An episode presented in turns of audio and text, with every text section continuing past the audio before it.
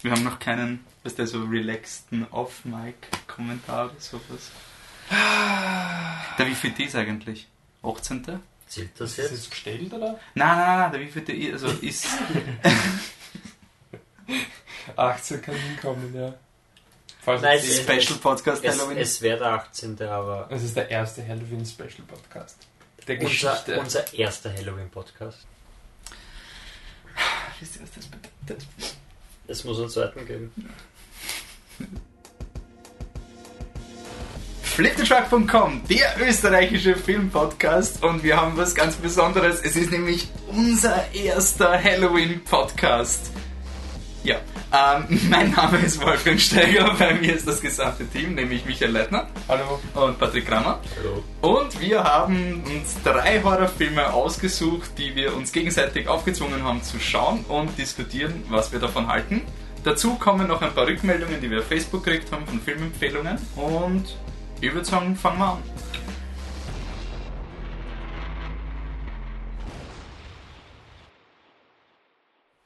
Ich möchte nur anmerken, ich habe gemerkt, dass in letzter Zeit immer der Michi der Erste ist, der erwähnt ist, wenn anmoderiert wird. Ich fühle mich Es immer. wird abgewechselt. Es ist in letzter Zeit immer der Michi. Oh, okay, beim nächsten, beim nächsten Podcast wechsle ich wieder auf. Tut, Nein, das ist okay. tut mir leid. das Ich ist- möchte nur, ich das- möchte nur. Du willst jetzt mal ein Wort. Okay. Und fangen wir gleich mit Social Media und so, voll so alles für die Fans und so an. Ähm, wir haben aber Empfehlungen gekriegt auf Facebook. Äh, vier Filme sind uns vorgeschlagen worden als ähm, für so einen Horror-DVD-Abend. Was kann man Also so vier haben uns rausgesucht. Wir haben uns aus, aus den zahlreichen Comments Zahllos. wir, wir haben Stunden diskutiert, welche Filme unserer Zeit wert sind und diese vier sind durchgekommen durch unseren Selection Process. Ähm, worum geht's eigentlich? Wir reden, also Halloween steht vor der Tür. Wir schauen irgendwie gern Horrorfilme und Horrorfilme schauen wir auch gern in einer Gruppe. Welche Filme kann man irgendwie gemeinsam schauen zum Gruseln und welche Filme, Rosemary's Baby, sollte man eher alleine schauen und nicht so ja, an die große Glocke hängen und dann vielleicht irgendwie Leute nicht so ganz begeistern. Da wurde uns vorgeschlagen ähm, von der Christina, hallo Christina, äh, Conjuring. Den haben wir eh schon besprochen Im letzten Podcast. im letzten Podcast. Ähm, kann man aber immer wieder sagen, dass man sich den auf jeden Fall anschauen kann. Ähm, Zeigt nur, dass er einen guten Geschmack hat. Eindeutig. Äh, dann hat uns der Lorenzo vorgeschlagen, Sinister. Ähm, worum geht's in Sinister? Das ist ein Film über. Ähm, das fängt eigentlich sehr verstörend an mit einem Bild von so Menschen, die äh, ähm, unter einem Baumast stehen, kann man sagen.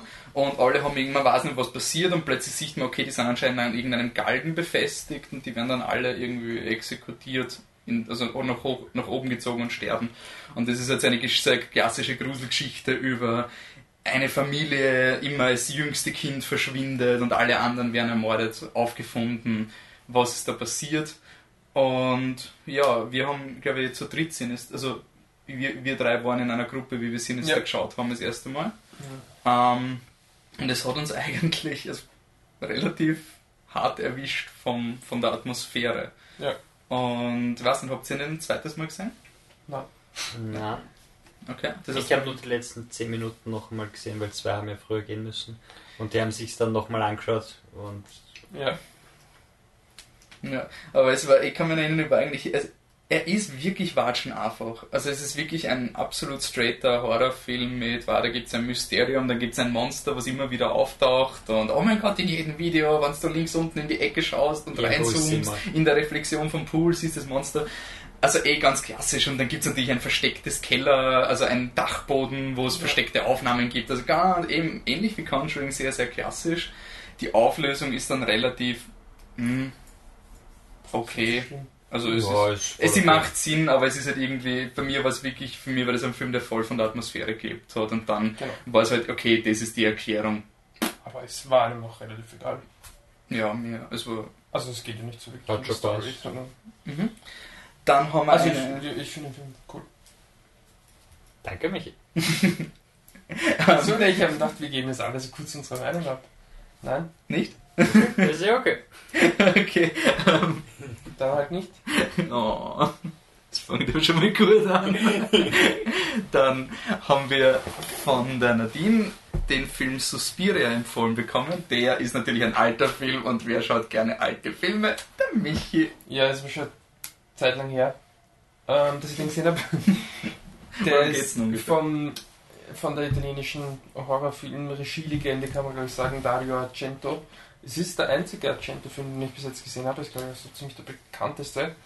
Und aus, aus den 70ern, es geht um eine, eine, ein Mädel, das auf eine Ballettschule kommt, wo, also eine junge Dame, die auf eine Ballettschule kommt, wo sich gewisse Dinge ereignen, die ja, übernatürlich sind oder nicht, nicht erklärbar sind.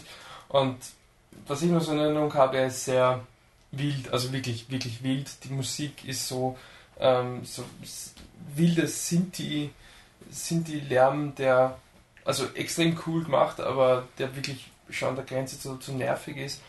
Ähm, und der Film ist auch visuell sehr gewagt und wild, also richtig, so richtig psychedelisch. Ähm, auf jeden Fall eine eigene Art von Horrorfilm-Experience. Also nicht, also ich meine, es ist glaube ich sowieso schwer, alte Filme zu finden, die du heute noch gruselig findest.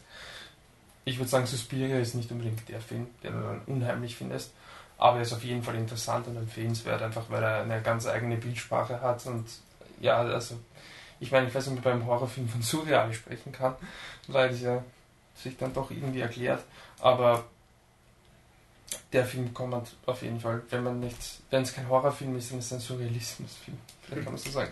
Ähm, auf jeden Fall ist er echt cool und empfehlenswert. Man muss aber schon halt auch offen sein und wenn man sich jetzt einmal die erste, ich weiß nicht wie lang es dauert, bis es da richtig zur Sache geht, aber so die ersten 30, 40 Minuten ansieht und sich dann denkt, okay, wird das quasi noch straighter oder deutlicher? Nein. Also das ist äh, schon eine bestimmte Art des Filmemachens, aber ich, ich finde ihn echt cool. Also ähm, und hat ja auch so ein, ein richtiges Kult-Following, der Dario Argento. Und wenn man sich, zumindest, ich schätze mal, eh die meisten Filme, aber wenn man sich Suspiria anschaut, versteht man absolut warum. Also ich würde gar nicht, könnte sagen, er ist seiner Zeit voraus. Das stimmt aber auch nur bedingt, weil auch heute gibt es solche Filme nicht wirklich, sondern es ist einfach wirklich ein Mysterium an sich. Ähm, aber es ist cool. Also, Kann ich ganz kurz ähm, den Podcast auf eine andere Tangente nur ganz kurz entführen, weil du gesagt hast, wir, wir reden ja von, also wir haben ja von Filmen geredet, die man vielleicht in einer Gruppe anschauen kann, bei einer bisschen geladeneren Stimmung, so ein, ja, yeah, schau mal einen gruseligen Film, so in die Richtung, da würde eher nicht hineinfallen. nein.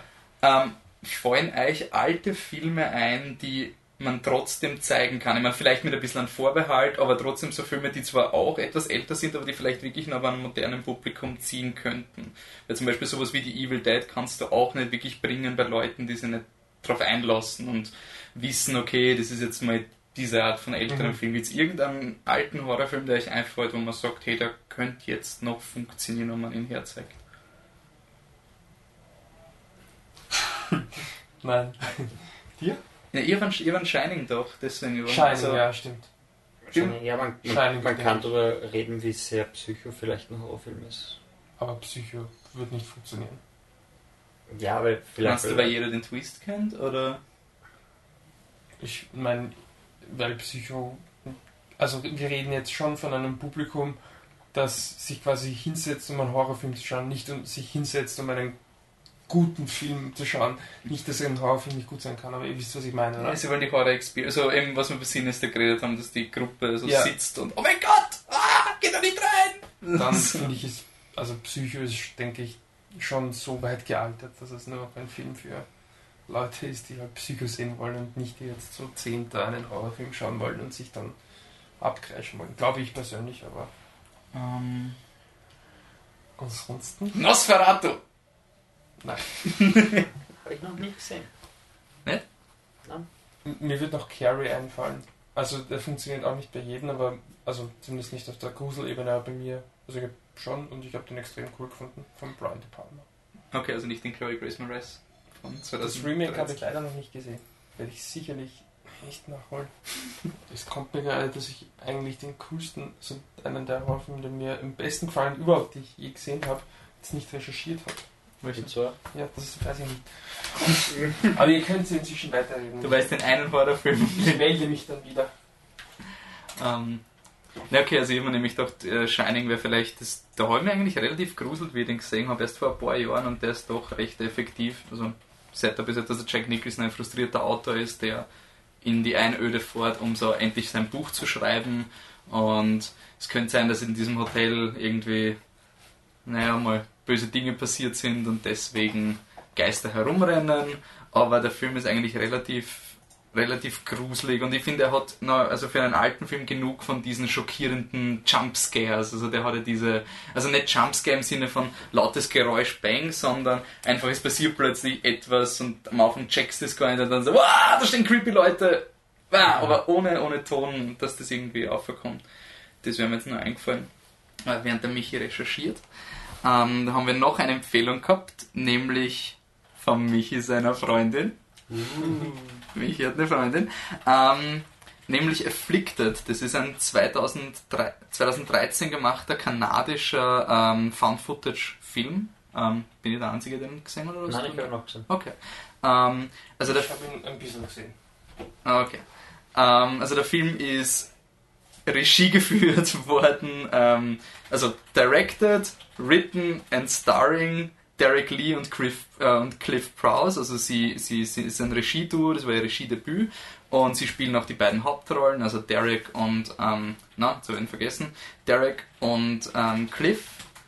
Ich glaube, sie heißen sogar Derek und ja, ja, ja, sie heißt, also die, die, sie spielen die Rollen, die so heißen wie sie. Ähm, das Setup ist, sie wollen ein Jahr, also sie sind irgendwie ein bisschen zu unzufrieden mit ihrem Leben, was sie haben, oder zumindest der, der Derek. Ist das etwa nicht, dass der Derek krank ist? Und Naja, es kommt dann dazu. Also der, der Derek ist sozusagen mal unzufrieden, dass er ein, mehr oder weniger, also hat sich jetzt vorgestellt, so einen Deskjob zu haben und er würde jetzt ein Jahr lang ähm, einfach um die Welt touren und sie wollen das irgendwie so voll so Social Media machen mit einem Blog, wo sie einfach interaktiv und die Leute sagen, geht's dahin, dann gehen sie dorthin. Aber das Problem ist, dass er diagnostiziert wird, er hat so ähm, ein Blutgefäß, was im Aneurysma. Aneurysma, was ähm, eben jederzeit könnte er sterben und ähm, es wird immer nicht empfohlen, so etwas zu machen, wo er irgendwo hingeht, wo vielleicht keine Freunde von ihm sind, die ihm helfen oder, oder einfach von der gesundheitlichen Lage, dass es nicht so gut ist. Er will es trotzdem machen und sein Freund der Cliff inszeniert es halt wirklich wie so ein Apple-Video, dieses inspirierende, oh, und der Derek macht es trotzdem und bla. Dann gehen sie nach Paris und da reißt er sich eine Frau auf, die böse Sachen mit ihm macht. Er weiß aber nicht, was passiert. Er hat nur eine Wunde, die Frau ist weg. Und dann passieren komische Dinge mit dem Derek. Er, er, er schlaft irgendwie zu viel und also die Anzeichen sind da, dass man weiß, in welche Richtung das hingeht und ich habe den Film wirklich, wirklich, wirklich cool gefunden. Also ich war eigentlich überrascht, dass der, dass der so effektiv ist. Äh, Das einzige Problem ist, er, ist, er hat die üblichen Found-Footage-Probleme. Also wer schneidet den, also wer, wer hält die Kamera, warum filmt er genau das, wie hält die Kamera so vielen, so viel Schläge aus, ohne sonst irgendwas. Also die üblichen Dinge, aber man vergibt es dem Film einfach, weil er extrem interessant erzählt wird und ich habe diese Transformation echt gut gefunden. Soll man sagen, was es für eine Transformation Nein, ist? nein. Man wird sowieso, so, man kommt glaube ich relativ schnell drauf. Hm, Aber was ich, okay, dann. ich meine, es gibt, es gibt am Anfang, am Anfang weiß man nicht genau, was, was mit ihm abgeht und da gibt es dann immer so zwei, drei Varianten, in welche Richtung sie das entwickeln können und dann ist so ein kleines Ratespiel, das ist ganz nett. Das sollte man vielleicht nicht Genau, aber was ich nur sagen, also die, egal, er spielt sich auf jeden Fall mit dem Genre Genre und mir hat es wirklich gefallen, dass er gerade so ein Genre dann auch von einem Aspekt beleuchtet, der normalerweise in den anderen Filmen übersprungen wird. Also das wird in den anderen Filmen wird es ein 5-Minuten-Segment, weil so, weil es so eine Transition Phase sozusagen ist. Und dieser Film macht genau das zu seinem Hauptaugenmerk. Also genau das und er hat überhaupt keinen Stress und lässt sich da wirklich viel Zeit und hat deswegen extrem viel Zeit für eben Character Development. Und er hat mich sehr an Chronicle erinnert. Also von diesem irgendwie sehr optimistischen Elan zu Beginn. Mhm, Obwohl man sagen muss, dass Chronicle dann doch eindeutig der bessere Film ist, finde ich. Echt? Auf jeden Fall. Also ich finde, was denn, mir der Afflicted irgendwie sehr taugt, weil er einfach so... Also, es ist schwierig, also... Afflicted ist vielleicht als, als Film nicht schlecht, also wirklich so als Horrorfilm mit, mit Scares und so weiter, finde ich, war er nicht besonders effektiv. Und Aber ich sehe nicht ich als wirklich- Horrorfilm, ehrlich gesagt. Ich sehe wirklich eher so als Drama zwischen die zwei Leuten. Also das Mhm, einfach, aber da habe ich dann wieder die Figurenkonstellation von Chronicle mit den Schauspielleistungen von den beiden interessanter und besser gefunden. Im Okay. Vergleich zu Derek und Derek und, und ähm, Cliff. Ja, man kann sagen, der Cliff war jetzt nicht wirklich der beste Schauspieler. Also der Derek ist okay, der hat ja auch die meiste Screentime, aber der Cliff ist ein bisschen schwächer. Ähm, aber was ich bei dem, wenn wir jetzt nur vom Found-Footage-Genre argumentieren, ich finde, auch wenn er die üblichen Fehler hat, er macht es besser als Chronicle. Weil Chronicle fällt zum Schluss wirklich komplett auseinander mit Found Footage. Das ist wirklich dann so, irgendwann gibt es einen Moment von Chronicle, wo der Film einfach sagt, ja fuck it, okay, es liegt einfach überall eine Kamera, es liegt so, sie haben jetzt gerade so einen Tornado verursacht und die Kamera liegt dann 5 cm von ihrem Gesicht, vor beiden Gesichtern, während sie ihren... Das funktioniert bei Ja, weil sie, weil sie irgendwie aufwendigere, größere Sachen probieren, deshalb. Vielleicht sie haben Chronicle hat dieses große Finale. Eh, Und das aber hat genau auch- das ist eben, was nicht für ein Found Footage gemacht ist, finde ich. Der hat jetzt allerdings auch diese Szene am Schluss mit, mit diesem Polizeieinsatz, wo man sich auch noch fragt, wieso und so. Also, Ja, aber es ist trotzdem von, von der Found-Footage-Ding irgendwie noch logischer. Und es ist, ähm, es ist einer der wenigen Found-Footage-Filme, der was zum, am Ende wirklich ein Argument bringt, warum wir diesen Film sehen. Das hast du wirklich relativ selten. Also, meistens ist es so, das Videotape wurde gefunden und dann so ein, wer hat das geschnitten? Es ist so richtig so, dieses, das haben sieben Wochen zusammengeschnitten. Michi? Ja, ich bin jetzt da. Ich habe ich hab ein bisschen recherchieren müssen und ich habe es geschafft. Ich halte das Biennale-Programmheft von 2011 in meinen Händen. Da habe ich den Film nämlich gesehen. Er ist vom Hongkong-Regisseur, ich weiß nicht, wie, wie sagt man das, Regisseur aus Hongkong, ähm, Soi Chiang. Wie? Äh, Soi Chiang, der ist nicht sehr bekannt. Ich bin da zufällig reingestolpert und in einen Film von ihm und fand den so cool, dass ich mir dann auf der Biennale, da war so ein, ein Special Tribute an ihn, habe ich mir dann drei, vier Filme von ihm angeschaut und habe eigentlich jeden gut gefunden. Sehr empfehlen kann ich noch, das ist jetzt nur so nebenbei erwähnt. Ähm, Wie heißt der Regisseur nochmal? wer ist der Film? Soi Chiang, einen Film, den ich nur kurz erwähnen will. Gao Gao Gao. Dog Bite Dog, der ist super. So, ähm, ein super Actionfilm. Aber jetzt ein Film, der in diesen Podcast besser passt. Hin Huet Chin Lin oder New Blood. Das ist ein, ein Horrorfilm äh, aus dem Jahr 2002. Und ich, also es ist so ein bisschen eine, eine Art ähm, Gespenster-Geistergeschichte. Und zwar geht es darum, dass sich auf vom Setting her schon ganz interessant. Zwei junge Menschen wollen sich das Leben nehmen und schneiden sich die Pulsadern auf, glaube ich. Und der, der Junge kann aber, also sein Liebespärchen, der Junge kann aber gerettet werden mit Hilfe von Blutspenden. Fuck. Während sie allerdings äh, fällt aber ins Koma und sie stirbt. Und sie kommt dann quasi als Geist immer wieder zurück und drängt eben die Leute dazu, dass sie den Jungen sterben lassen, weil sie wollten gemeinsam sterben und sie haben das verhaut. Quasi. Okay, und ich, also ich habe den, jetzt kommt es nochmal erwähnen, ich hatte mit meiner Freundin geschaut damals und ähm, ich weiß noch, dass wir ihn beide extrem cool fanden, aber sie, also hat es mir erst nachher dann offenbart, dass sie ihn überhaupt nicht gruselig fand und sie hat quasi glaubt, ich mache nur einen Spaß, aber ich habe keinen Spaß gemacht. Ich glaube, das ist der Horrorfilm, wo ich mich am meisten in die geschissen habe. Warte mal, das war unlogisch. Voll die, was, was der wir sagen, Hose, kann man nicht sagen. für all audiences sind wir. Ja, nein, also Pieps, Pieps. Nein, also ich habe mich wirklich, also ich habe so viel Angst gehabt bei dem Film. Und ich weiß gar nicht, was es war, es war halt einfach wirklich ständig, ständige Bedrohung für mich. Und der, der macht aber, also er ist oberflächlich extrem cool, finde ich, und er hat aber, wenn man da ein bisschen genauer reinschaut in die Materie, auch gewisse versteckte Dinge, wo er eben äh, so ein bisschen sanfte Sozialkritik, aber nicht besonders aufdringlich, aber es sind solche Szenen, keine Ahnung, zum Beispiel ein Typ fällt, glaube ich, auf der Straße um, weil er eben vom Geist attackiert wird, was halt niemand sieht, aber er, wird halt, er fällt halt um und dann gehen halt einfach mal eine halbe Minute lang einfach alle Leute vorbei, bis irgendwer sich drum kümmert. Das sind solche so kleine Dinge, wo er halt sogar ein bisschen tiefere Materien anspricht, aber es ist trotzdem total straighter Horrorfilm und ich finde ihn extrem, extrem cool und ich habe gerade vorher re recherchiert und bin draufgekommen, dass man den sogar erwerben kann. Sehr cool. Ähm, New, New Blood. kann man ihn, ich meine, er, er hört sich von der Story her an wie ein sehr aktueller Film, den du ja auch gesehen hast, nämlich dieser Chloe Grace Moretz Film, nur ein bisschen invers, oder? Also, da geht es darum, dass sie leben, also dass sie leben sollen, könnte man ein Double Feature mit denen machen, in einem will er endlich sterben und im anderen vielleicht doch nicht. In dem einen will er sterben, weil er den anderen gesehen hat.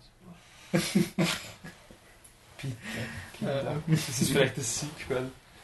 Ja, ey, So ein Jahr später. Äh, Oder vielleicht spielt es im gleichen Universum, einfach sozusagen.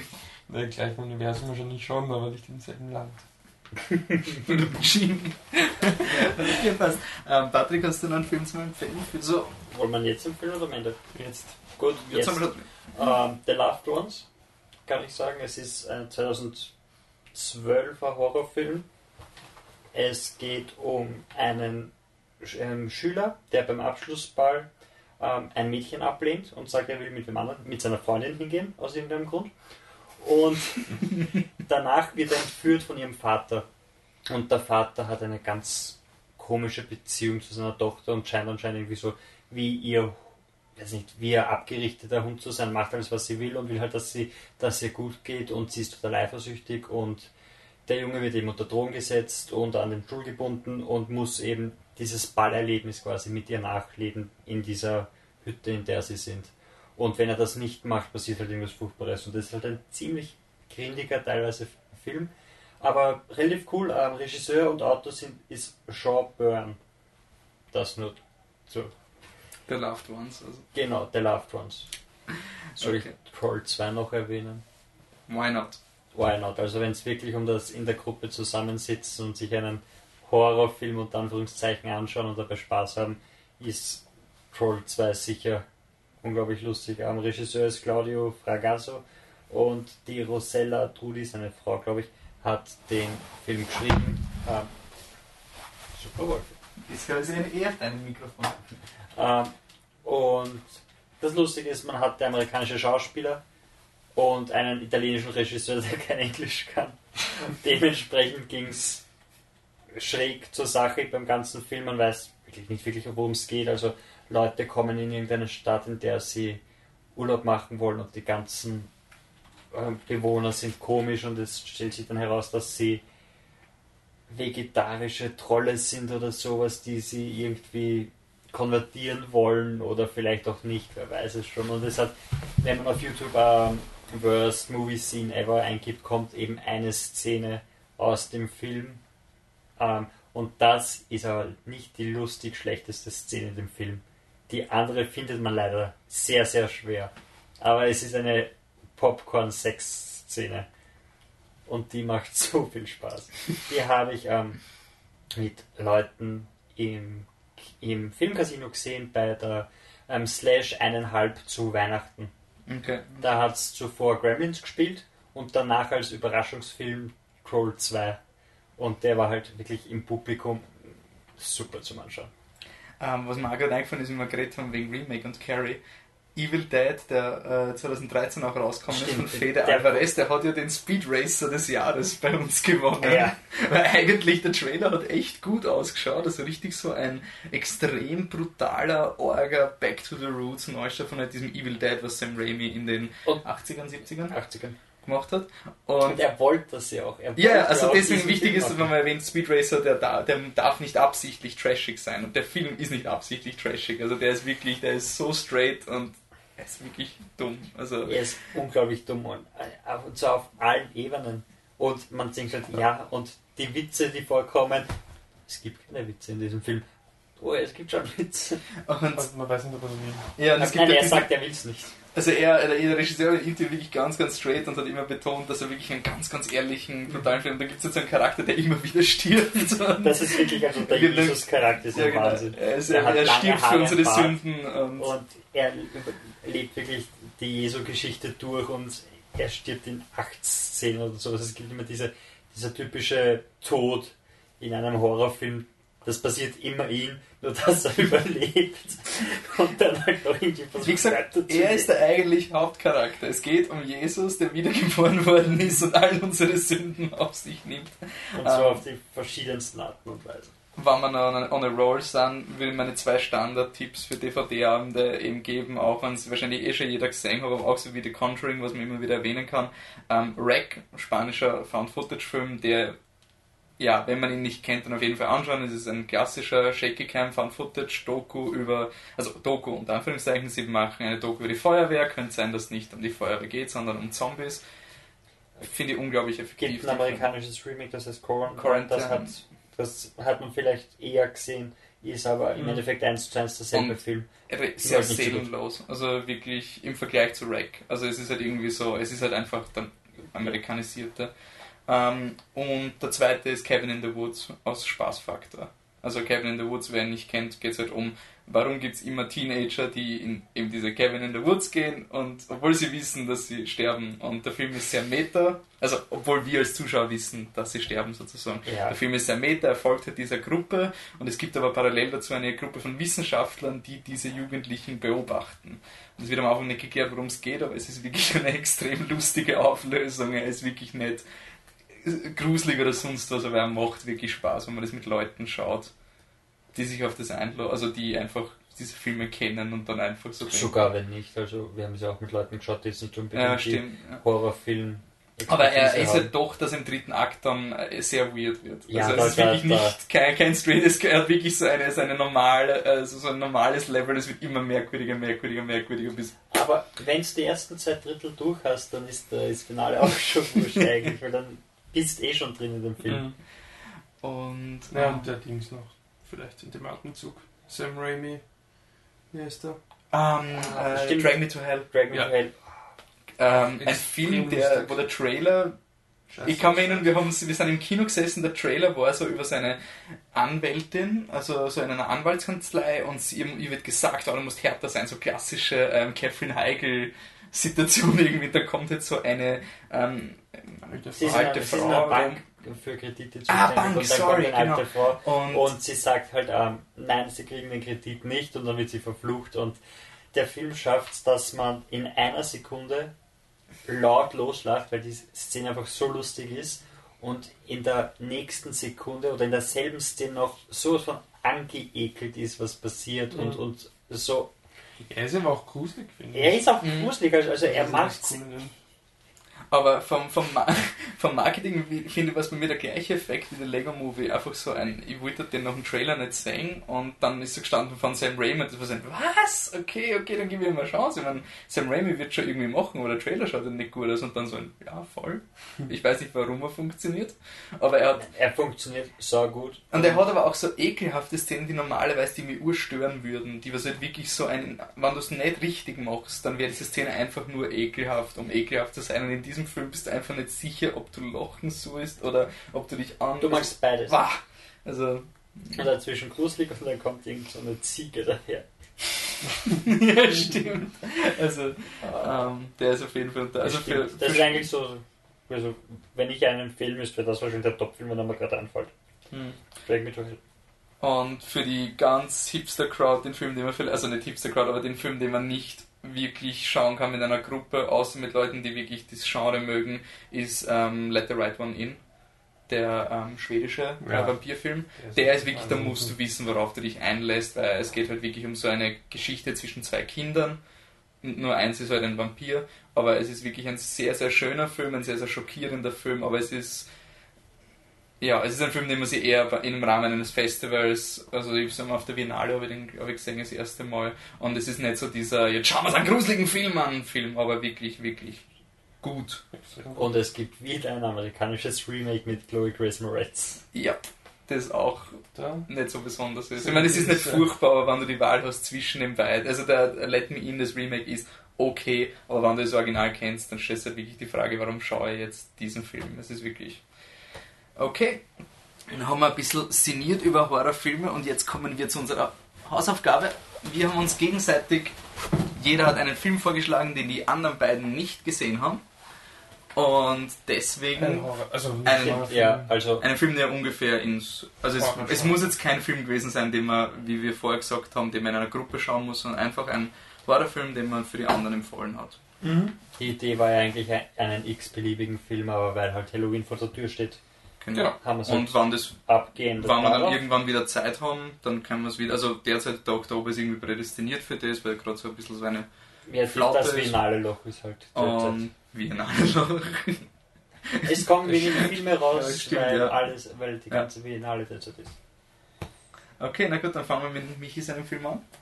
Ich habe den Film The Battery vorgeschlagen, den ich auch durch puren Zufall entdeckt habe. Und der ist von Jeremy Gardner. Ich muss ein bisschen lachen, wenn ich ihn erwähne. Er hat genau einen Film als Regisseur gemacht, das ist The Battery. Davor hat er ein Drehbuch geschrieben für The Bags. Das war aber vor, ich weiß nicht, also The Battery ist aus 2012. The Bags war, glaube ich, 2002 oder so. Also er hat insgesamt in seiner Filmografie vier Filme stehen. Er hat in allen mitgespielt, auch in Battery. Ähm, in einem eben Regie geführt und einem anderen, also den er, in einem anderen auch noch das Drehbuch geschrieben. Aber es ist extrem viel Zeit zwischen den Filmen und ich weiß nicht, was dieser Typ Sind sie, ist. sind sie alle ähm, so Micro-Budget? Ich glaube schon, ja, aber es ist ganz interessant, das ist irgendwie so 2000, 2002 und dann 2012, 2014. Also irgendwie hat er Vielleicht, vielleicht arbeitet er ja dazwischen, dass es Geld zusammen hat für die Filme. möglich. Jedenfalls, mh, Jeremy Gardner spielt es auch den, also eine der beiden Hauptrollen, nämlich den Ben. Und die zweite Hauptrolle ist von Adam Gronheim, der spielt den Mickey. Worum geht's? Es ist, naja, noch nicht ganz Apokalypse, aber wir sind kurz davor. Es sind die Zombies, äh, also eine Zombie-Apokalypse und die beiden sind äh, ehemalige Baseballspieler, glaube Ja. ich, und sie haben also ein extrem gut eingespieltes Team, das sich eben so ein bisschen in, in äh, wie heißt der, Zombie Nation nennt? Ah, Zombie World. Nein, Zombieland. Zombieland, Zombieland. Zombieland. Ein bisschen in Zombieland-Style quasi äh, durch die Welt schlagen, nur halt mit viel weniger Humor, also viel ernsthafter. Und sie. Ja, darum geht's eigentlich, oder? Ja, es es ist ein Bromance mit Zombies. Ja, genau. Also hin und wieder Obwohl kommen es ist, Zombies. es ist eher ein, ein Ehekrisenfilm mit Bromance. Ja, es ist- schon. Naja, es ist eher eine Ehekrise, wenn du weißt, du kannst, wenn es dich scheiden lässt, dann gibt es keinen mehr, sozusagen. Also es Ja. ist ja irgendwie das Setup so, es, es, es bringt in dieser Zombie-Welt nichts, irgendwie den Typen so, so sehr du, er dir am Arsch geht, wenn du in den Rücken zudrehst, es gibt niemanden mehr. Es ist halt einfach, Also es, sie waren, sind halt zufällig zusammen unterwegs, weil sie, wie das ausgebrochen ist, zusammen wo eingesperrt waren, wie sie dann rausgekommen sind, war alles weg. Ja. Und deshalb leben sie halt so nebeneinander her, obwohl sie sich gegenseitig am Arsch gehen, mehr oder weniger. Ja, es ist aber schon auch so ein bisschen einseitig, oder? Was ich mich. Also bei euch ist ja frischer als bei mir, aber Ähm, ja, ist schon. Also die Mickey, hast den einen, der der Ben, der ist der, Mickey ist, der Mickey ist dauernd an- angewidert und, und genervt vom Ben und der nimmt das alles mehr mit Humor. Der Mickey ist, hat auch immer Kopfhörer auf und flüchtet sich quasi in seine Musik, um seine Ruhe zu haben. Mhm. Und der Ben ist der, der aktiv die Zombies tötet. er ist auch der, der in der Beziehung sozusagen, ich muss immer alles machen, du kannst endlich mal was da, weil immer wenn du die Kopfhörer aufhast, dann muss ich auch aufpassen, dass kein Zombie Ja. dich irgendwie attackiert und sowas. Ähm, ja. hat eigentlich auch jetzt nicht wirklich Horrorelemente drinnen, sondern halt das Setting ist Ja, Horror. Ich finde, ich finde, der Film ist eher ein, ein langes Musikvideo teilweise. Er hat unglaublich viele Musiksequenzen drinnen, wo sie dann halt gehen. Es gibt diese eine Sequenz in der Mitte vom Film, wo einfach mal sich der Ben das aufsetzt und Musiker dann zum Tanzen anfängt für eineinhalb Minuten oder sowas. Aber ich finde es bei dem Film nicht so, also nicht so random, die Musik. Nein, sie ist, sie ist überhaupt Also nicht wenn du sagst, es ist ein langes Musikvideo, dann muss ich so an den einen, ich weiß nicht, diesen furchtbaren Beatles-Musical-Film denken, der wirklich eine Aneinanderreihung von Musikvideos ist. Und das finde ich halt bei dem überhaupt nicht. Also da fand ich es halt eigentlich immer gut implementiert, die Ja, nein, man braucht nicht als Kritik meint, sondern einfach ein.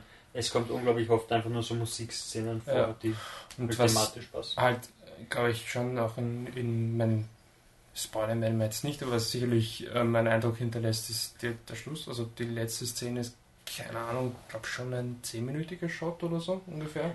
intercutted halt dieser klassische. Klar, aber es so- schaut aus wie ein, ein Shot. Und also den fand ich halt, mir war vielleicht eine Spur zu lang, aber ich fand den extrem äh, beklemmend. Ja, ich finde generell das ganze letzte Setting ist einfach extrem beklemmend. Und was mir taugt halt an dem Setting ist, das ist auch was, was ich, ah, ich habe es eben vorher erwähnt bei, bei Afflicted, du hast den oft in Horrorfilmen so Konventionen, die du einfach aus Gewohnheit übernimmst. Und diese Situation in Zombie-Filmen wäre halt auch noch 30 Sekunden vorbei. Und der Film sagt einfach, nein, bei unseren Zombies ist das nicht und wir verwenden das jetzt, um sowas habe ich eigentlich selten in einem Zombie-Film gesehen, dass du das wirklich so ausnutzt und einfach so in die Länge ziehst. Einfach so ein, normalerweise würde wirklich irgendwie ein Zombie gleich durchbrechen und oder sonst irgendwas machen und der Film so, nein, das ist jetzt einfach scheiße. Und jetzt, das bleibt jetzt mal längere Zeit scheiße. Und das habe ich ziemlich cool Ja, gefunden. ich meine, sie haben es eh schon ein bisschen angedeutet, aber sie sind dann eben gegen Ende in ein Auto eingesperrt für längere Zeit.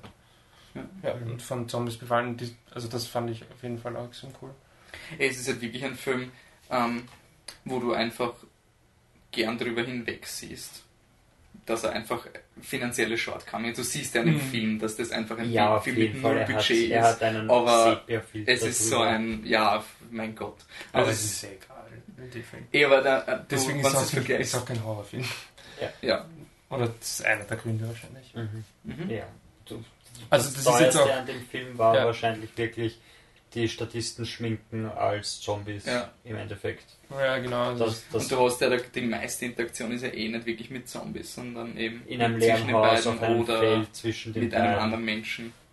Also, übers Mikro oder sonst was. Also wirklich kaum Budget gehabt und ja, man, man sieht es halt eindeutig, wenn dann irgendwas, wenn so, so, so ein weißes Filter drüber ist oder so ein Schleier drüber ist, aber es, ich finde jetzt nicht, dass gestört hat in irgendeiner Nein, es ist Weise. einfach, es ist dieser Studentenfilm-Effekt, finde ich. Du siehst einfach einen, einen, einen Studentenfilm mit so viel genialen Ideen und sowas, dass der einfach wurscht ist, dass er jetzt einfach nicht alles perfekt macht, weil das muss Ja. er nicht machen. Das ist halt einfach dieses, ja, für das, was er präsentiert, Filme mit mehr Geld gehen nicht so weit und deswegen ist eigentlich cool. Und als Trivia-Effekt, der wurde schon im allerersten Podcast erwähnt. Mhm. Den hat der Michi im allerersten Captain America Podcast am Ende Empfohlen. erwähnt, empfohlen. Ja. Ähm, okay, haben wir ähm, Battery abgehandelt. Ich glaube schon. Gibt es Ratings oder? Ja, also bei mir ist er, ähm, also ich würde ihm empfehlen. Also für mich ist er nicht ganz sehr gut, ich würde empfehlenswert sagen. Den würde ich auch. Ja. Für mich war es auf jeden Fall sehr gut. Passt, dann kommen wir zum Wolfi-Film, Curse of Chucky, Regie und Drehbuch Don Mancini. Ähm, was ist Chucky? Einfach auswendig. Okay, ich habe alle Chucky-Filme gesehen. Ähm, warum habe ich den Film empfohlen? Ich habe Chucky mit. Ich, das sage ich echt jetzt gleich.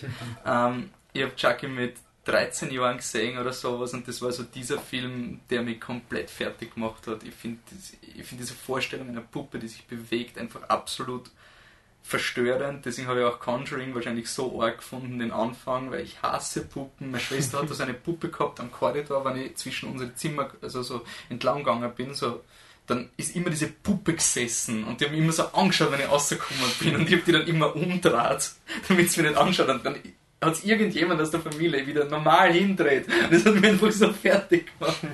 Und ja, Chucky ist jetzt mittlerweile schon der sechste Teil dieser Serie, die sich seit den 80ern irgendwie hält. Ähm, Und die haben sie eigentlich Anfang 2000 ziemlich versenkt, weil sie sehr viele, also sehr in die Metakomödie gegangen sind und jetzt machen sie mit Curse of Chucky einen Straight-to-DVD-Film, weil sie einfach kein Geld mehr gehabt haben fürs Kino.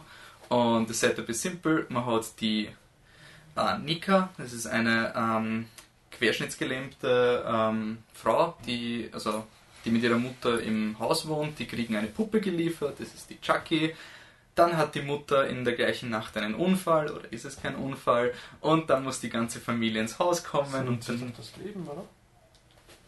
ja, also man, man, schreit, man hört sie schreien und, und sie liegt am Boden. Ja, stimmt, man kann. Es wird, es wird das Leben nehmen, interpretiert, Ja, aber ja, das wenn. ist klar, wenn, aber ich ja. meine nur. Ja. Okay, also die Mutter hat sich das Leben genommen und ähm, die Familie kommt dann zusammen, um zu besprechen, wie es jetzt weitergeht. Und es könnte sein, dass diese Puppe da irgendwie ihre eigenen Pläne plant und die ganzen Leute einem nach dem anderen abmurkst. Okay, passt. Ja, ich habe ihn wirklich schlecht gefunden. Er war. Er hat einfach nichts gehabt. Das Beste an dem Film waren noch die Chucky-Effekte, die waren nett gemacht. Ich finde die Schauspieler schlecht. Ich finde die Figurenzeichnungen, also von den Charakteren, die vorkommen, finde ich wirklich furchtbar. Das Einzige, was mich amüsiert hat, war dieser Pseudo-Twist in der Mitte, dass nicht der Mann die Affäre mit dem Kindermädchen hat, sondern die Frau. das war auch schon das Beste am Film. Ich finde, die schauspielerische Leistung war großteils eine Katastrophe, bis auf die im Rollstuhl. Ich weiß jetzt nicht, wie es heißt. Die, Die finde ich, die war ziemlich. Aber- Effect, die ist die Tochter vom Chucky-Schauspieler. Okay, die finde ich, habe ich ziemlich überzeugend gefunden. Die, diese Frau, die vorkommt, ist war einfach nur furchtbar. Die Story habe ich nicht wirklich mögen. Es, es war halt wirklich, wenn ich ihn nicht schauen hätte müssen, hätte ich ihn abgedreht. Okay. Aber es ist wieder nicht, äh, es ist nicht so ein, so ein, er regt mich so auf, dass ich, dass ich unbedingt, es war wirklich so ein, du bist halt da und du rennst weiter und dann sollte er aufhören, dann hat er schon diesen Cut und dann kommt noch was. Und dann kommt noch was aus ihm. Im Grunde gibt es anscheinend eine After-Credit-Szene noch. Ja. Michi? Ja, also ich, ich würde es schon ein bisschen im Kontext formulieren. Es ist ein, ein Direct-to-DVD-Film mit offensichtlich sehr, sehr kleinem Budget. Was ich denke halt, also Ich wenn glaube nicht, dass das Budget das Problem war, weil wie gesagt, die Naja. Effekte waren gut. naja, Battery, die haben auch Schauspieler gefunden. Ja, ist ein ganz anderer Okay, aber Ja, das ist aber eine andere trotzdem- Art Ja, aber trotzdem. Ich Ah, Ich will jetzt, oh Gott, also ich bin da glaube ich so ein bisschen in der Mitte, aber ich, ich meine, ich, ich fand ihn auch nicht so wirklich überzeugend jetzt. Also, ähm, wenn ich jetzt sage, okay, so ein Direct-to-DVD-Film und Chucky 6 im Endeffekt, oder? Mhm. Würde ich weniger erwarten. Wenn ich sage, den empfehle ich dir jetzt, weil das ist ein guter Horrorfilm, würde ich mehr erwarten. Also für mich ist er genau dazwischen.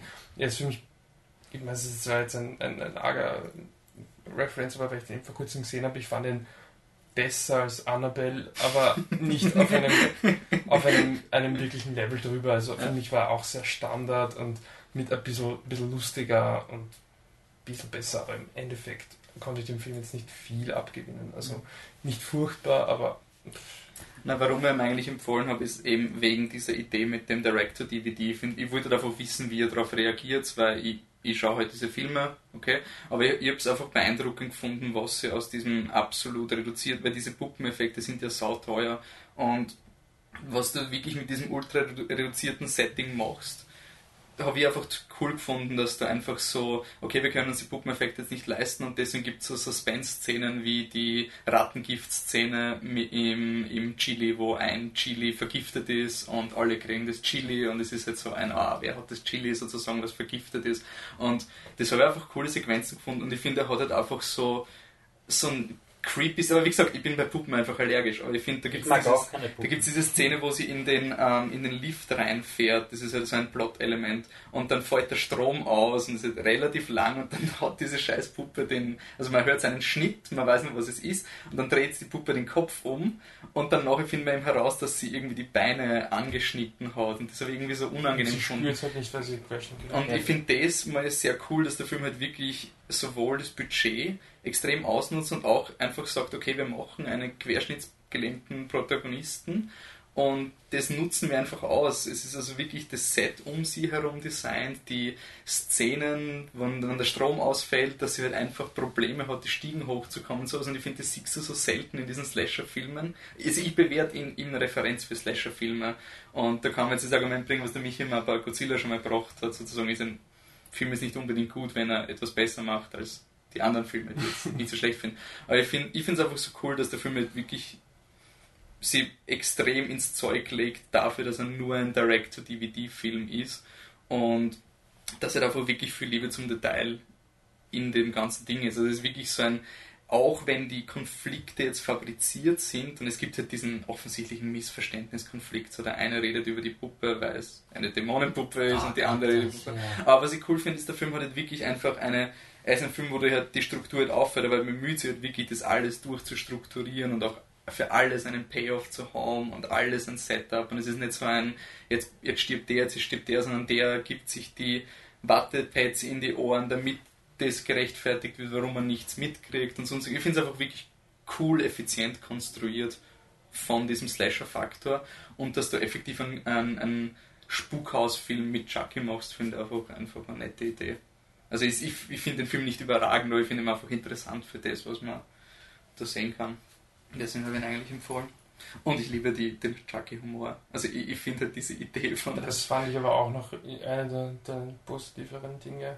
Ja, wenn er dann zum Reden anfängt. Ja, beziehungsweise wenn das so. kleine Kind so sagt, Chucky hat mir gesagt, es gibt keinen Gott und wir werden alle verrecken. Das ist halt einfach, ich liebe diese, diese Abstrusität von dieser gestörten Puppe, die da einfach die Aggressionen irgendwie auslebt oder so. Also die, die halt irgendwie nicht, nicht sagt, was man denkt, aber der einfach so kompromisslos ist, wenn er zu ihr, wenn er einfach zu einer, einer querschnittsgelähmten Person sagt, ja, du lebst ja sowieso nicht, du bist nur auf Live-Support und das ist ja kein Leben, das ist einfach, ich finde das so hart, also dass du wirklich einen, einen so einen extrem Ja, so to speak. Und also das, das, das hat für mich dieser Charme von der Serie macht es einfach aus, dass diese, diese Puppe einfach so ein Arschloch ist, einfach so ein unglaublicher Wichser.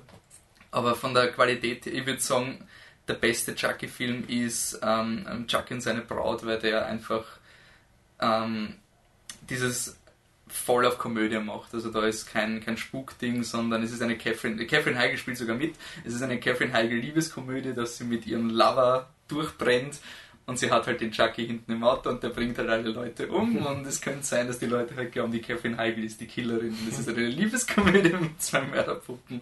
Also der ist von der Qualität dann sicher am, am empfehlenswertesten. Gar nicht der erste. Der, der erste ist nicht in Würde gealtert. Das, Echt? Ich habe ihn also- nie wieder gesehen, aber ich weiß, dass bei, bei, beim ersten war ich, ich weiß nicht wie alt, aber der war auch, also ich habe hab auch diese, äh, diesen Hass gegen Puppen und beim ersten war ich dann auch ziemlich aufrecht im Bett in der Nacht dann. Ich habe wochenlang nicht schlafen können. Im ersten gibt es eine arge Szene, wo die Mutter ähm, die Packung anschaut von der Puppe und dann fliegen die Batterien raus und dann kommt sie drauf, scheiße, diese Puppe redet ja und dann versucht sie die Puppe zum Reden zu bringen, das geht nicht und äh, dann fliegt die Puppe unter die scheiß unter die scheiß Bank und da bin ich immer sensibel, wenn irgendetwas unter etwas, Ja, wo die, wo die, dass irgendwo, wo die Ferse in der Nähe sein kann, ist bei mir einfach furchtbar. Aber Chucky 1 ist halt wirklich ein, ein extrem trashiger Film. Also am Ende vom ersten Teil hat Chucky dann eine, eine Voodoo-Puppe und geht zu seinem Voodoo-Meister und bricht der Puppe die Beine und gleichzeitig splittert das Bein vom Voodoo-Meister. Also er hat diese, in diesem, also im Vergleich, da ist Curse of Chucky eigentlich sehr, sehr straight. Und das, deshalb haben wir auch an Curse of Chucky gedacht, dass er sehr brutal ist, also sehr kompromisslos. Also, dass am Ende, wo sie gegen diese Puppe kämpft, ist es wirklich ein Reißen und ein Beißen und Schneiden, einfach wirklich sowas Mhm.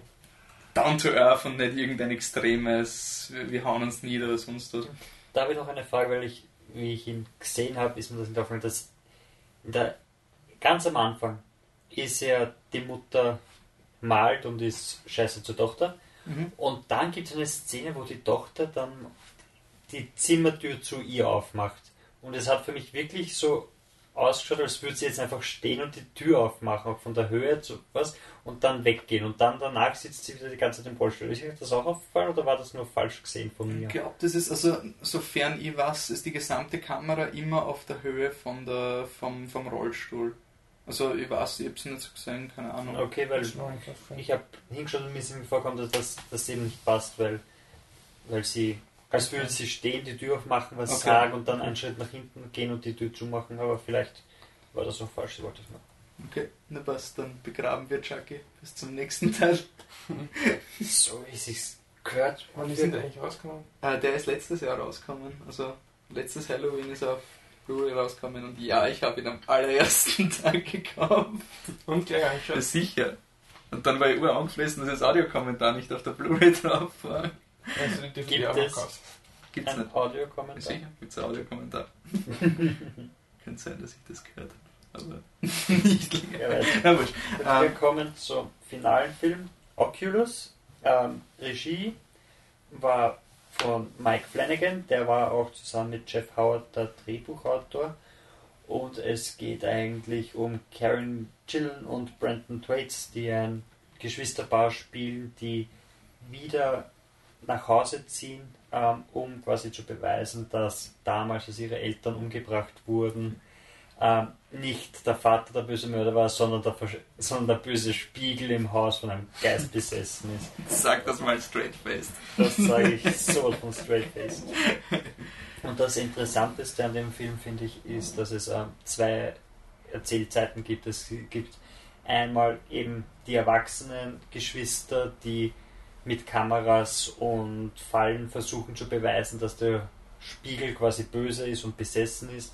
Und dann gibt es die Ebene von vor 15, 20 Jahren sowas, Ja, glaub ich. wo die, wo die eben noch kleine Kinder sind und wo eben dieses da, ähm, dieser Mord an den Eltern passiert ist und man sieht halt einerseits, wie die Eltern von diesem Spiegel beeinflusst wurden anscheinend, wie sie dann in der, in der Jetztzeit auch von diesem Spiegel beeinflusst werden und wie es das teilweise ineinander greift. Und da beeinflussen, also für die Leute, die den Film nicht haben, es ist oft so, dass du glaubst, etwas zu sehen und eigentlich tust du was ganz anderes. Also der, der Film spielt sich total mit Perspektiven, dass du es aus der einen Sicht siehst, also sie stehen im Korridor und haben eine Diskussion und dann siehst du die Szene nochmal und siehst, dass sie die ganze Zeit Dinge im Raum verändert haben, während sie geredet haben. Aber die Protagonisten haben glaubt, sie stehen und reden.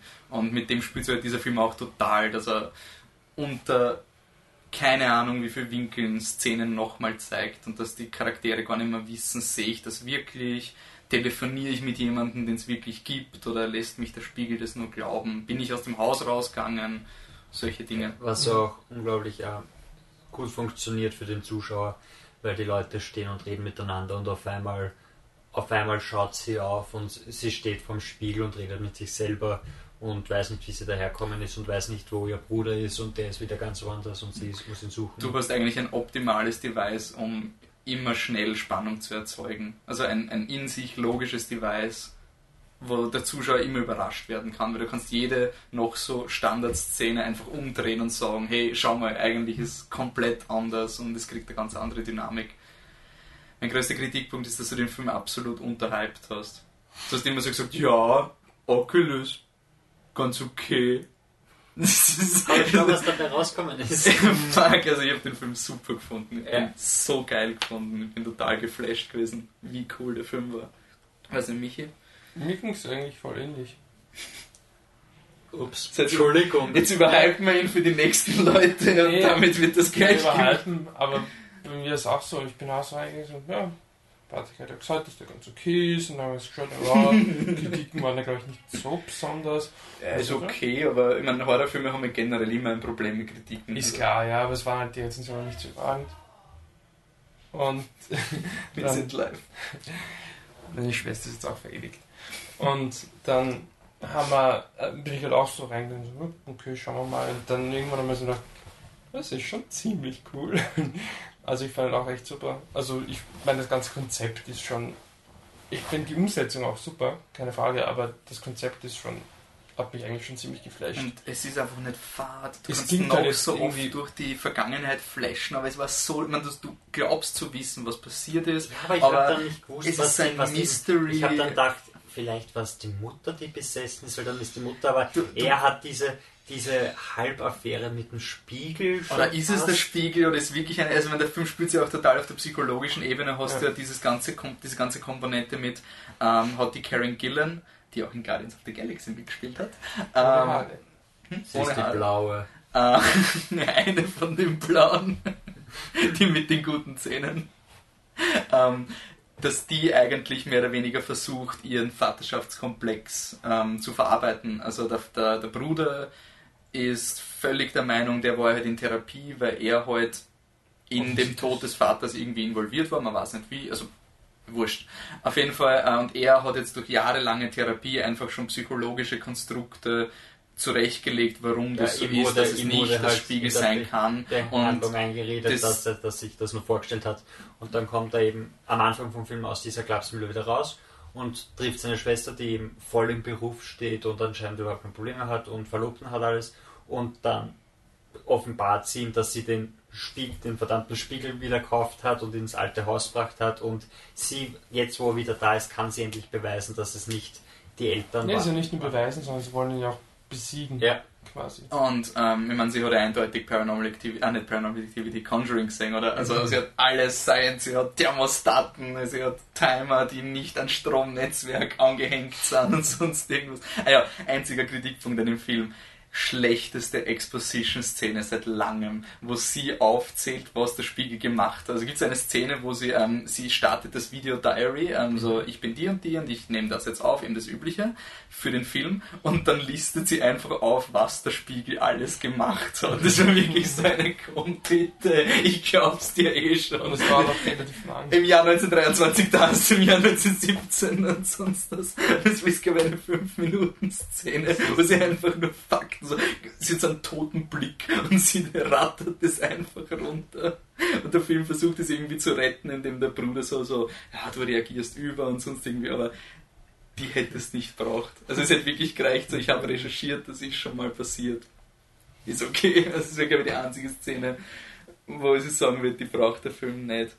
Aber um es jetzt auch ein bisschen auf Halloween zu beziehen, habt ihr einen Grusel gefunden? Ja. Ich habe ihn, ich, ich meine, vielleicht nicht gruselig, aber ungut. Ich kann mir vorstellen, dass du den mit, es gibt, ich will nicht sagen was, es gibt eine Apfelszene.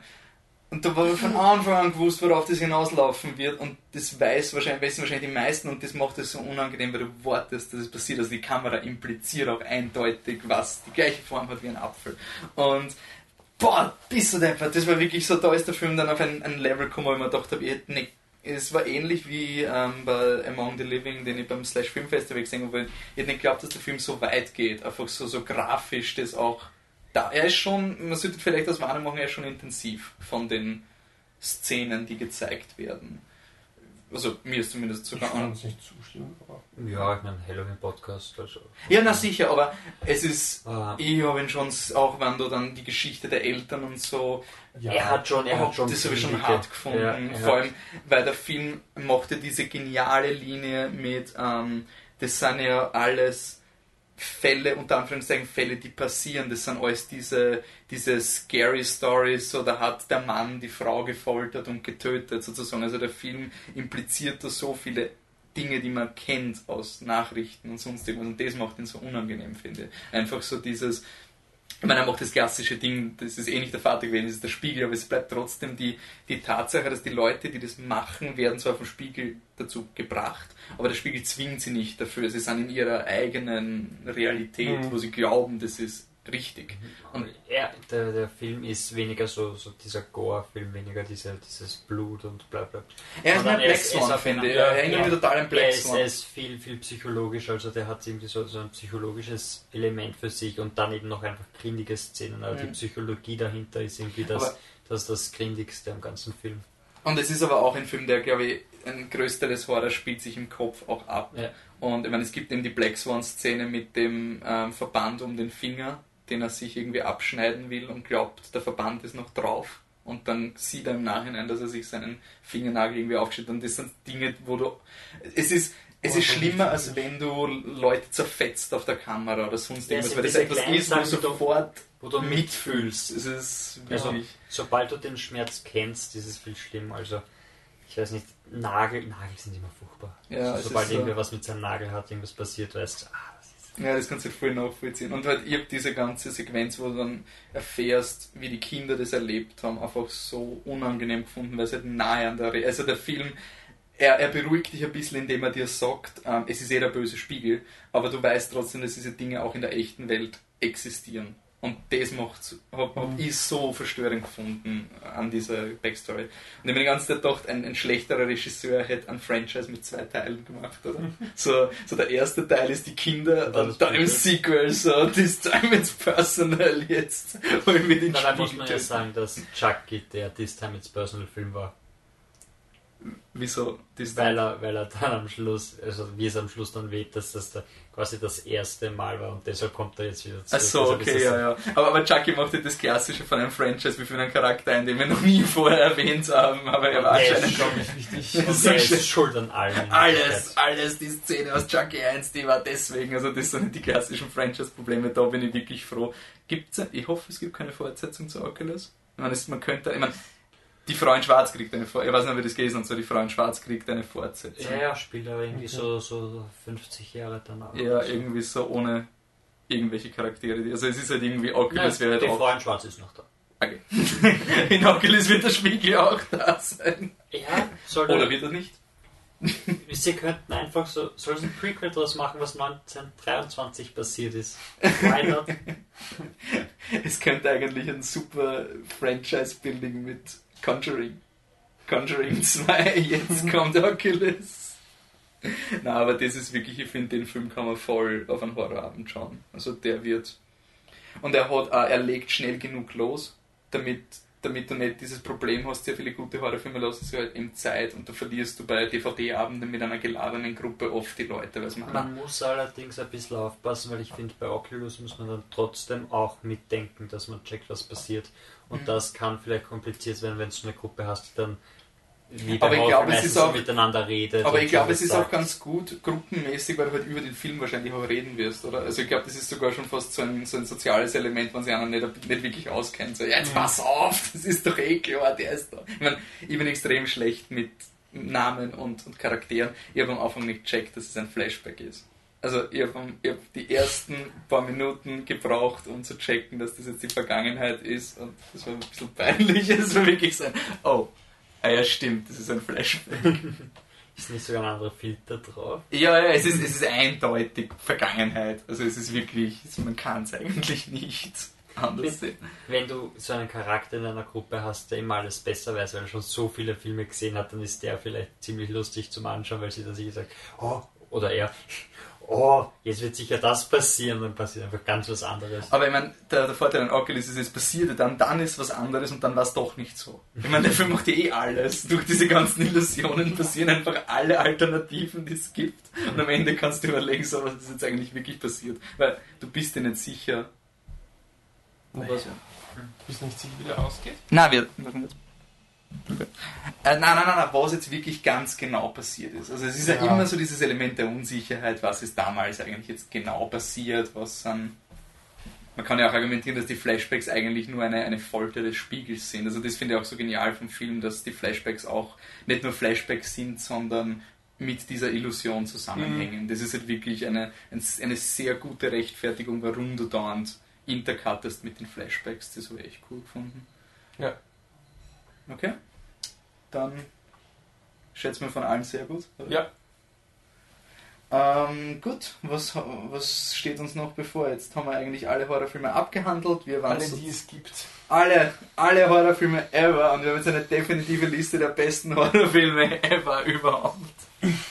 ähm, machen wir Aussicht, was noch auf uns zukommt? Ähm, ich glaube, podcastmäßig jetzt nicht so. Es kommen ein paar biennale Kritiken werden kommen von uns, je nachdem, welche Filme wir sehen. Also wir werden auf jeden Fall am Ende der Biennale werden wir uns noch zusammensetzen und reden, was wir gesehen haben, schätze ich mal. Mhm. Ähm, Anfang November sollte Interstellar rauskommen von Christopher Nolan. Anfang November schon. 7. November. Das ist eh gleich. Was sollte rauskommen? Auch bei uns? Ja, Okay. Ja gut, dann sollte vielleicht... Ja. Vielleicht kriegen wir ja mal eine Einladung. also ich, ich schätze mal Interstellar und Am Amufu wird Amurfu. untergehen. Ja, ich glaube, das ist irgendwie ein bisschen blöd. Also Amurfu kommt auch am 7. November Ah, ja. raus und ich glaube, da wird halt, ich meine, untergehen. Es, ist, es gibt ja so viel Kein Platz großer für viele Also Filme. es ist kein großer Film. Aber bei Ja. unserem Podcast wird er ein bisschen untergehen. Ja, schauen wir mal. Mal geschaut. Geschafft, noch nicht. Noch nicht. Wir schauen nach. okay, So, du weißt jetzt, also, Michi nicht mehr mit uns redet, können wir Genau. ja auch. Ähm, okay, also Vorausblick, wir machen die Biennale nochmal, wir machen ähm, wahrscheinlich Interstellar, Amour Fu, da hat, ist ja das Interview schon hochgeladen, haben wir ja schon im Podcast-Feed gesehen. Da kommt Oh. noch ein Film raus zu der Zeit. Hirngespinster. Den auch nur der Michi gesehen, oder? Ich weiß nicht warum. okay, der, der hört sich aber interessant an. Nein, ist nicht so furchtbar, Mann. Lauwarm halt, ne? Klassischer Laum. Ja, genau, was man erwähnen sollte, das ist ja Halloween-Podcast. 15 Mal Küche sagt, kommt raus. 30. Das oder stimmt, schon 31. lange nicht Oktober. Kann man so selten erwähnt. Ähm, Es ist so, als wäre es unser Lieblingsfilm. ja, eh. Es war, ist zwar im ja, es- die Leute, die Top Ten Listen hören, warten sie drauf. Ja, wissen nicht, was Platz 1 ist. Was? Boyhood? Nicht hören. Aber 5 Zimmer Küche sagt hat jetzt auch ähm, Flyer und sowas verteilt. Also sie versuchen ihn schon zu pushen. Ja. Ähm, es hilft halt wirklich, wenn man so für die, das Press-Screening hat. Weil, wie wir es gesehen haben, war halt schon vor einem Monat oder so. Das heißt, jedes Mal. Ja, normalerweise würden wir ja jetzt erst drüber reden. Ja. Ja. Das war ja nur, nur wegen wegen- ein Slash Film Festival Slash eigentlich. Ähm, aber den kann man sich anschauen. Wenn man ins Kino gehen will. Ghostbusters Retrospektive ist, glaube ich, auch in irgendwelchen Cineplex-Dingen. Also, Die Cool. machen irgendwie ein Screening von Ghostbusters. Die, macht das Gartenbaukino was eigentlich zu Halloween? Hm, Das hat keine Zeit, Gartenpokémon. Das- Ah, ist stimmt, das ist Biennale, ja. können wir vorlesen, was am 31. Möchten wir alle. Okay, passt. Dann, ähm, Kramer, das ist deine Aufgabe. Ah ja, stimmt. Wolfi, wie können wir dir und wo können wir dir sagen, dass Chucky scheiße war? Ja, das ist also negativ. Also, ihr könnt ehrliche Kritik adressieren an @existentcoffee und wenn ihr mir sagen wollt, wie, wie toll Curse of Chucky ist, dann twittert ihr bitte an Flip the Truck mit Unterstrichen zwischen den Dingen, also Flip unterstrich the unterstrich Truck. Das, Na, man muss dazu sagen, wenn ihr mich wirklich erreichen wollt, facebook.com slash flipthetruck. Das auf jeden Fall. Also da könnt ihr auch sagen, wie gut Curse of Chucky ist. Und Oder contact at flipthetruck.com. da kennt sich aber einer aus. Ja. Ich weiß sogar, wo man den Michi findet. Wo findet man dich, Michi, und warum? Auf Ed Hipstersaurier. Und ich würde gern Hipster Dino heißen, das geht nicht, weil es jemand vor ein paar Jahren lustig fand zu schreiben. Ich bin schon ausgestorben, als es noch cool war. Seither hat diese Person nichts mehr geschrieben. Hipster Dino ist trotzdem besetzt. Aber wir wollten diesen, diesen Twitter-Account eigentlich nicht so viel Aufmerksamkeit schenken. Auf Ed Hipstersaurier findet man echte Filmempfehlungen. Alle paar Monate. Und Patrick, wo können dir die Leute schreiben, dass Curse of Chucky scheiße ist? Nur weil- Ah, at existent coffee, weil existential coffee zu lang war. Das ist toll. Passt. Dann ähm, haben wir wieder mal alles in the can. Und ähm, ich würde sagen, man hört sich beim nächsten Podcast und Happy Halloween. Ciao. Tschüss.